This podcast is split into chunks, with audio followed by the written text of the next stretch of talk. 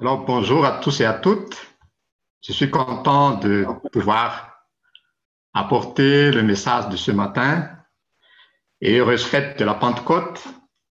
Le grand cadeau de Dieu est venu sur, oui, sur le jour, de, oui, le jour de, de la Pentecôte et la vie dans le Saint-Esprit commence d'une manière officielle. Chers frères et sœurs, comment nous rendons-nous compte du privilège qu'est le nôtre d'avoir le Saint-Esprit dans notre cœur. On ne voit pas le Saint-Esprit, mais il est là, il est en moi, il est en toi. On peut dire que la vie éternelle est déjà à l'intérieur de nous.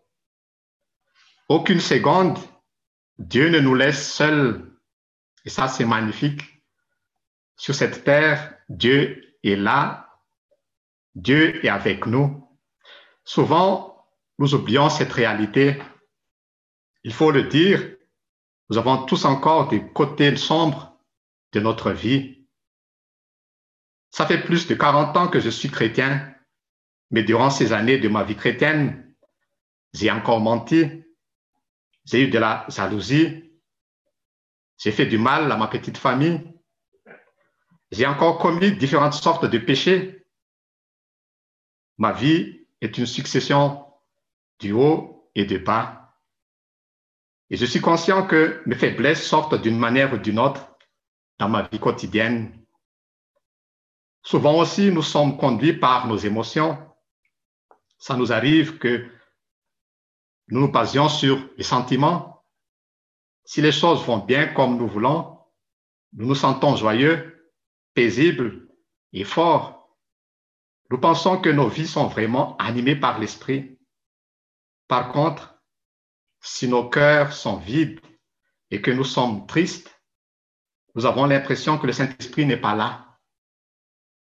Se baser sur les sentiments n'est pas bon.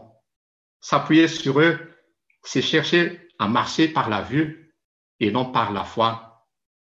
Alors, comment vivre exactement la présence du Saint-Esprit en nous?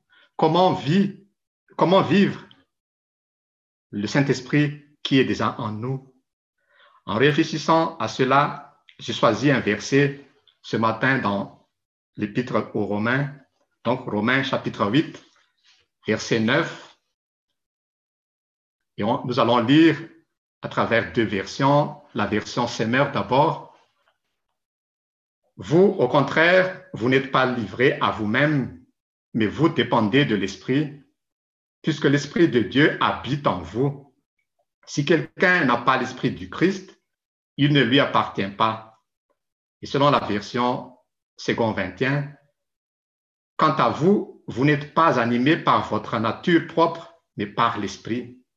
Si du moins l'Esprit de Dieu habite en vous. Si quelqu'un n'a pas l'Esprit du Christ, il ne lui appartient pas. Ce verset précise qu'il y a deux catégories de personnes sur cette terre, celui qui ont le Saint-Esprit et celles qui ne l'ont pas. Pour les personnes qui ne l'ont pas, c'est clair, elles n'appartiennent pas à Dieu.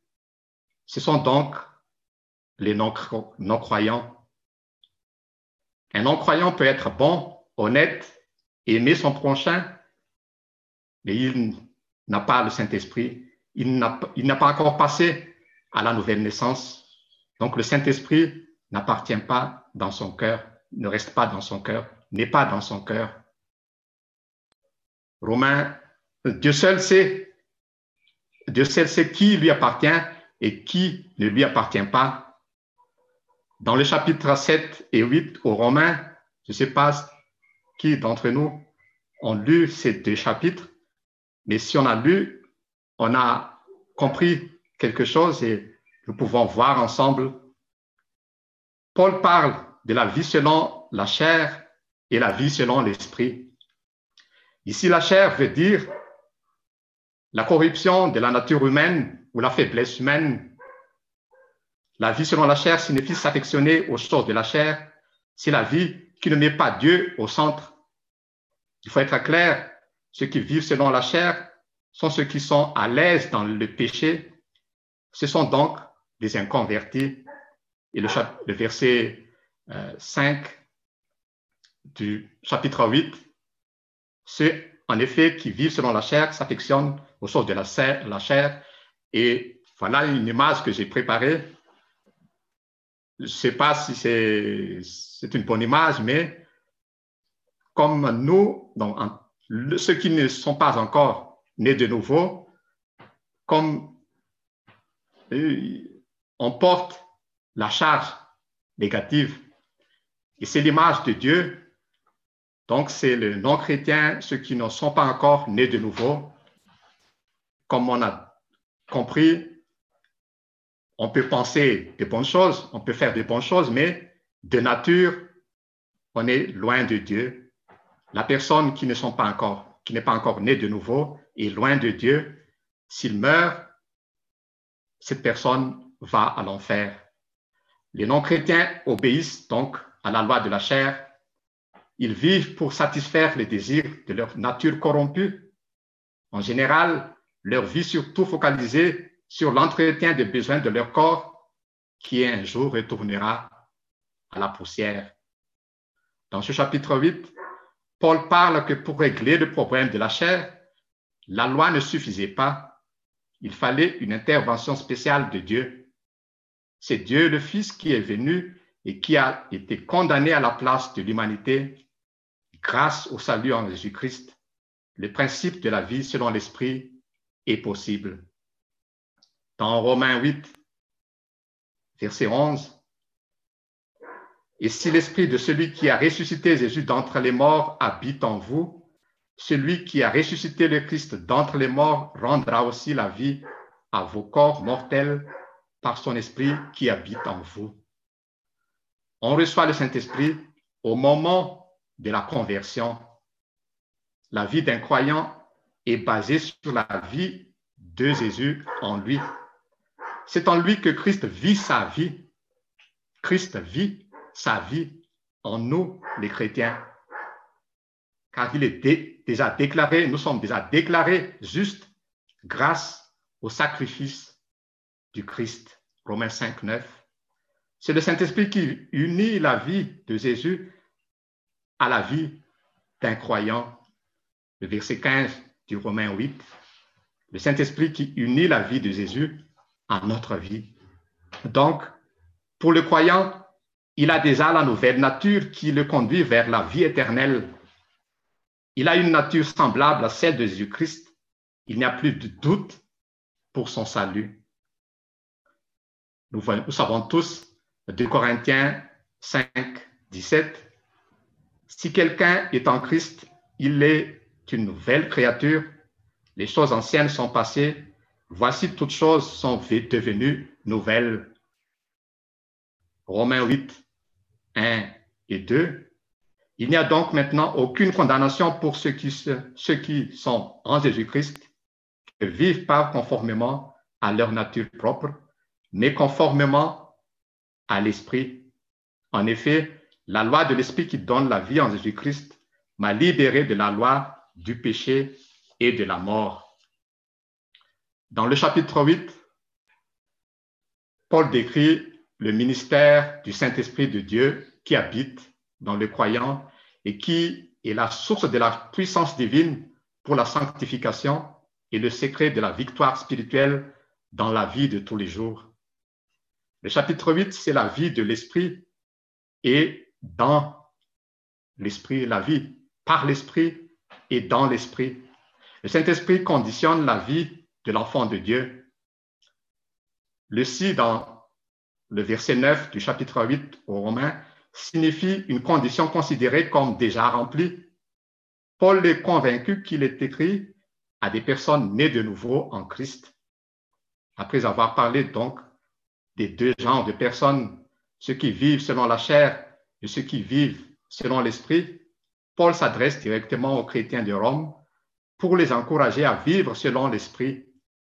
Vivez, vous ne vivez plus selon la chair, mais selon l'esprit, il a dit.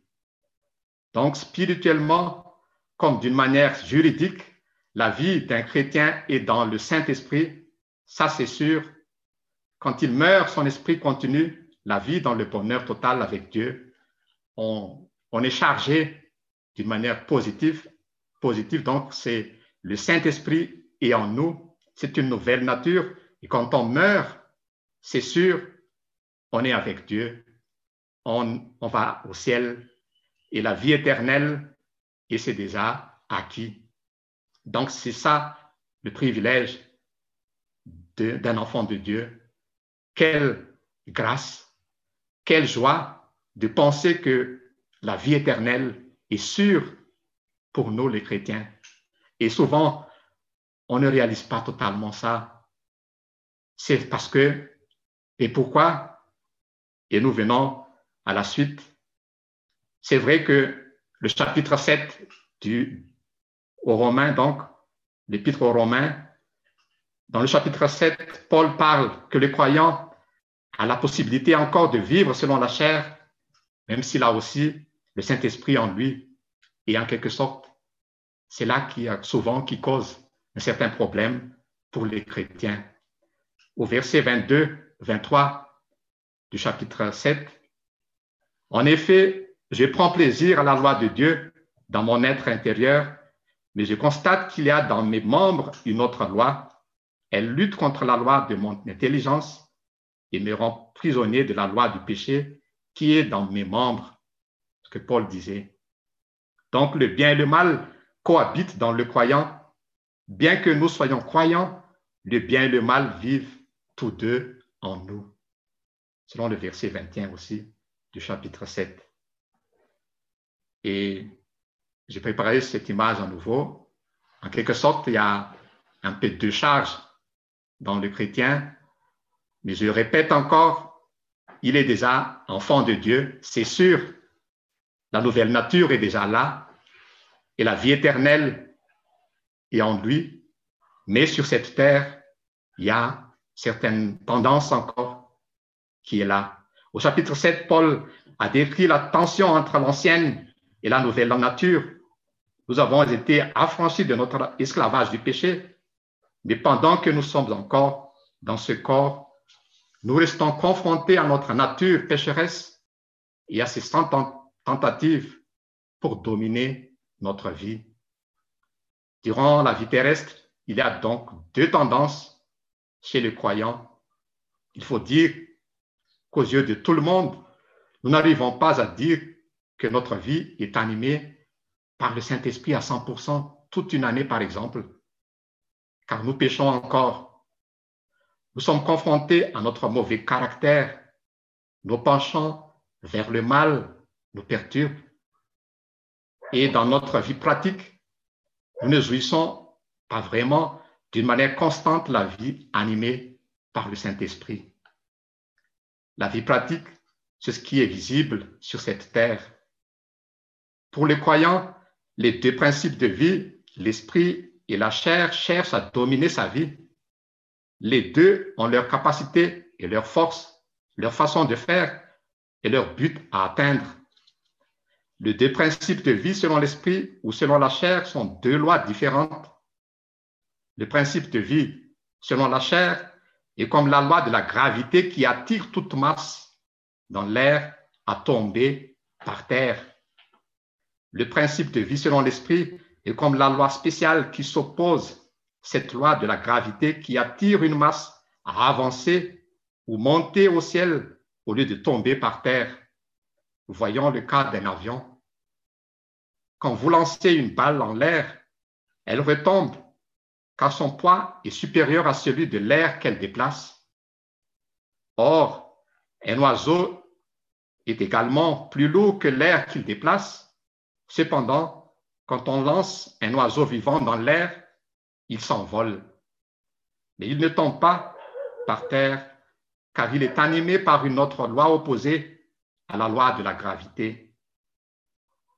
Notre préoccupation est donc que nos vies soient toujours animées par le Saint-Esprit de l'intérieur et de l'extérieur, d'une manière pratique et réelle, visible sur cette terre. Comment faire? Et c'est ça la question, comment vivre exactement la vie avec le Saint-Esprit. J'ai préparé trois points qu'on va voir ensemble. Le premier point, c'est de laisser toujours conduire par la force qui est déjà à l'intérieur de nous, le Saint-Esprit. Le Saint-Esprit est déjà à l'intérieur de nous. C'est à nous de laisser donner la possibilité que le Saint-Esprit travaille. Donc, je répète que la chair ici, c'est la vieille nature, nos tendances instinctives, nos convoitises, nos désirs, nos penchants naturels. En nous, il y a une nouvelle libre, il y a une nouvelle volonté, une nouvelle, une libre volonté qui puisse décider laquelle des deux puisse nous guider. La volonté joue un grand rôle dans notre marche spirituelle. C'est la vie intérieure.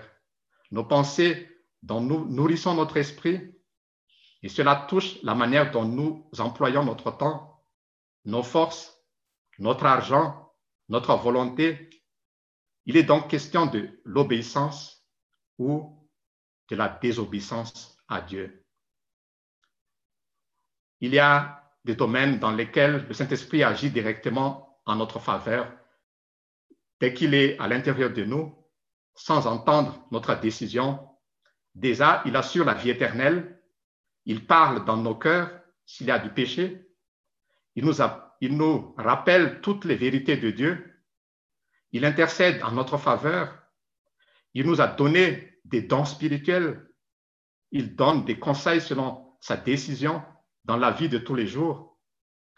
Et c'est à nous de bien écouter sa voix. Il y a des domaines dans lesquels le Saint-Esprit attend notre décision si nous lui donnons son avis, si nous le laissons nous guider face à la tentation, par exemple, face à des situations qu'on vit tous les jours, c'est aussi à nous de bien écouter sa voix nous savons tous 1 Corinthiens 10, 13, 14, à propos de la tentation. Aucune tentation ne vous est survenue qui n'ait été humaine. Dieu est fidèle et il ne permettra pas que vous soyez tentés au-delà de vos forces. Mais avec la tentation, il préparera aussi le moyen d'en sortir afin que vous puissiez la supporter. C'est pourquoi, mes bien-aimés, fuyez l'idolâtrie.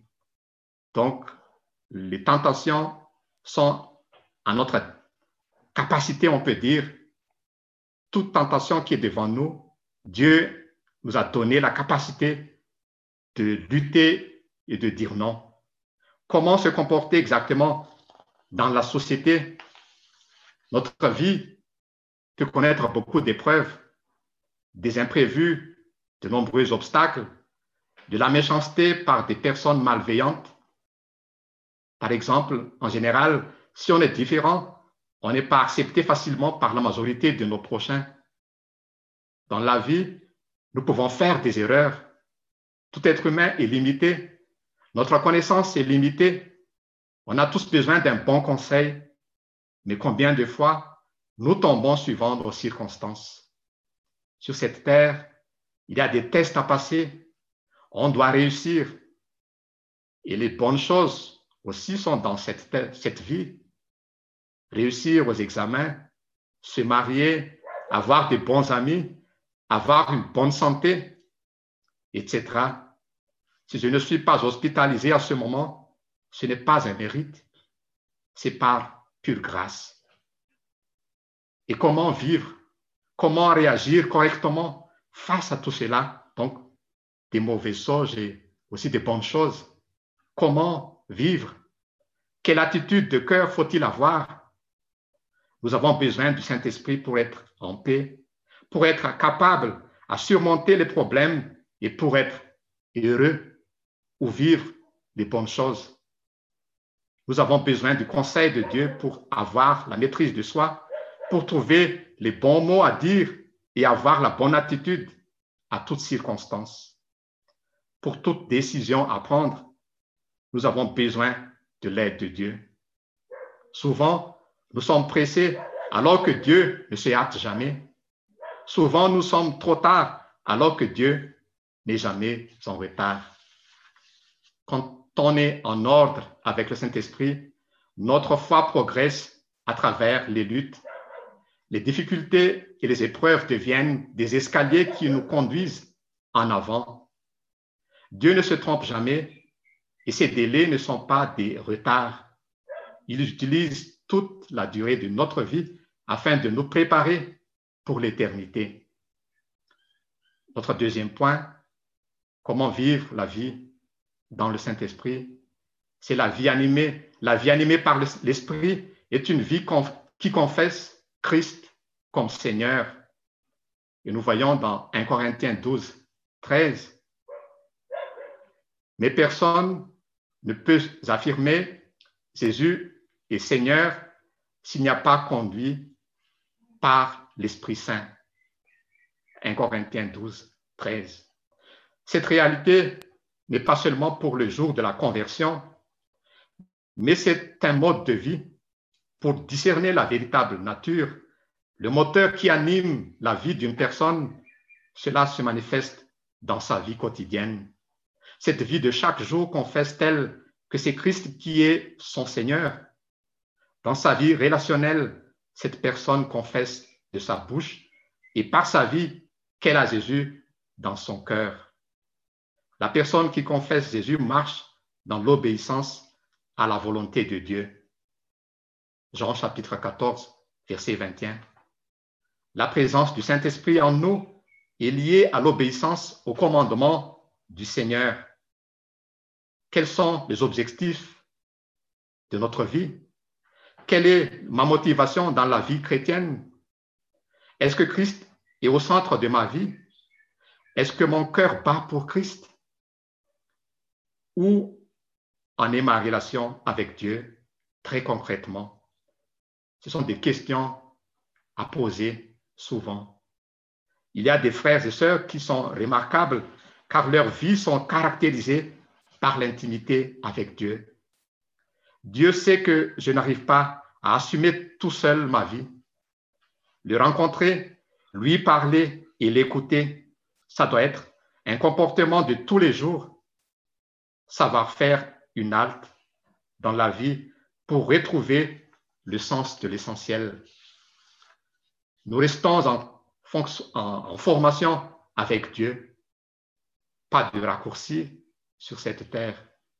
La vie dans l'esprit n'est pas seulement une école de savoir, mais de vie. C'est la formation de mon caractère. Nous restons des apprentis jusqu'au bout du voyage. C'est à nous de travailler pour que l'Esprit puisse agir puissamment à l'intérieur de nous. Comment?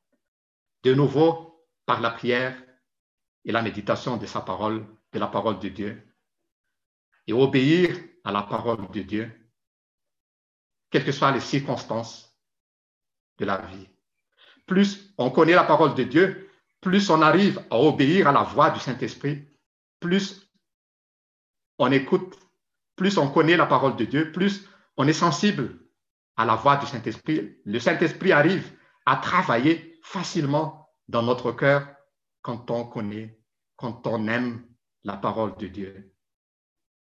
Parfois, Dieu nous conduit dans des chemins que nous n'avons pas choisis. Là où il y a les pourquoi, Seigneur, les questions qui se posent. Par exemple, un ordi qui tombe soudainement en panne comme ça, comment faire? Comment réagir? Il nous faut apprendre à travers les circonstances pour que notre foi soit fortifiée. Et c'est ce que nous voyons à travers ce Covid-19. Nous ne cessons pas de dire qu'on peut avancer avec Dieu malgré le problème du Covid-19. Posons-nous toujours la question, à quoi, que veux-tu Seigneur m'apprendre en vivant cela? Et notre troisième point, la vie animée par l'Esprit est aussi marquée par l'amour que nous avons les uns envers les autres. Galates 5, 22.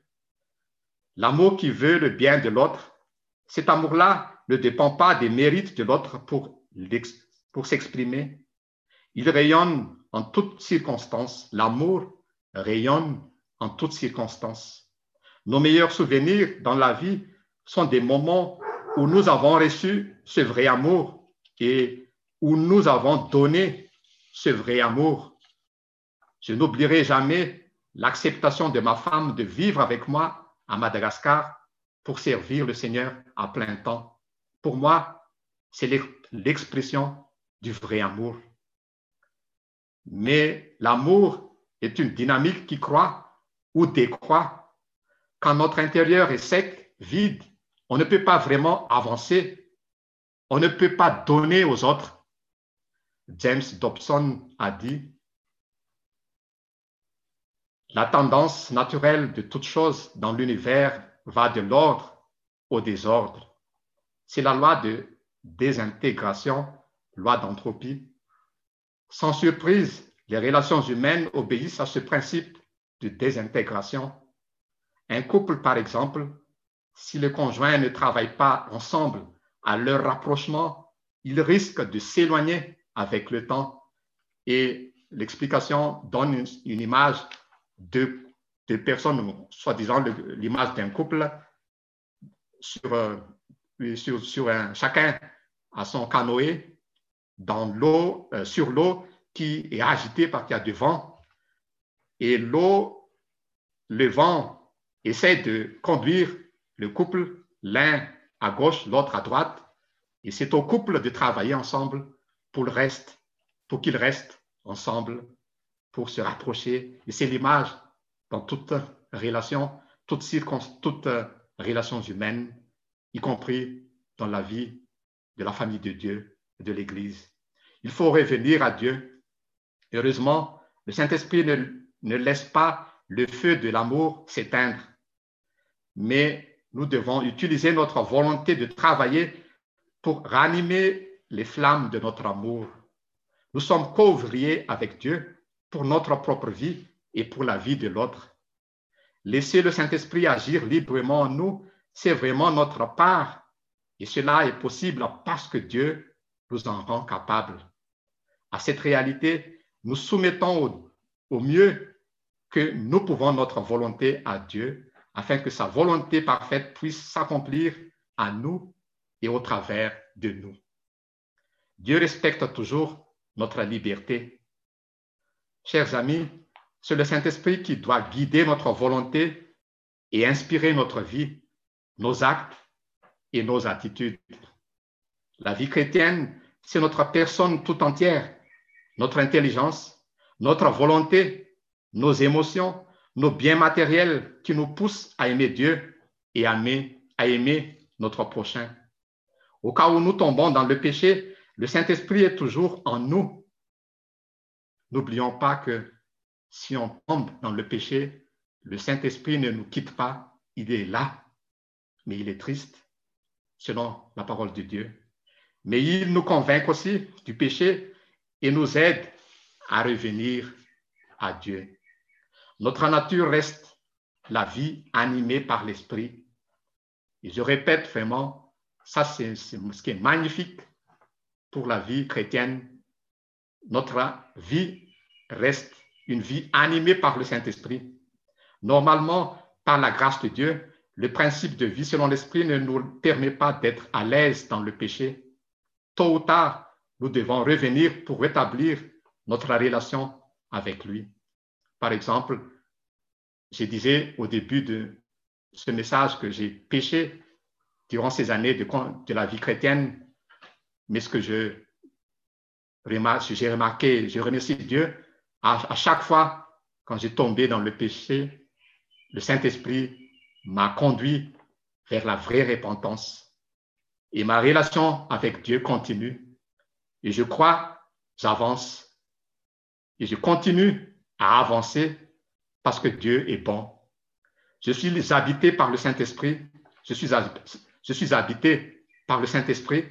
Depuis ma conversion, j'ai la foi car la parole de Dieu m'a dit que le Saint-Esprit est en moi j'ai une ferme assurance que le Saint-Esprit est à l'intérieur de moi.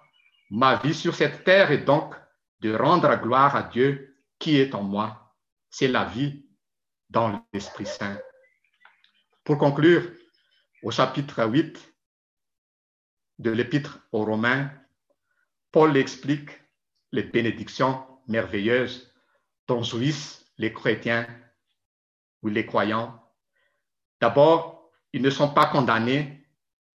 Le Saint-Esprit vit en eux. Ils ont été adoptés par la famille dans la famille de Dieu et ils sont sur le chemin de la résurrection et de la gloire divine, protégés par l'amour et la promesse de Dieu. Au travers du Saint-Esprit, la nouvelle vie de celui qui croit en Christ est en sécurité. Mais la tendance de mener seul sa propre vie, sans l'Esprit Saint, est toujours en nous. Apprenons donc à collaborer avec le Saint-Esprit pour jouir la victoire qui est déjà acquise. Que le Saint-Esprit reste la seule source intarissable de joie et de puissance dans nos vies. Et que Dieu nous bénisse. Et bon dimanche, frères et sœurs. Amen.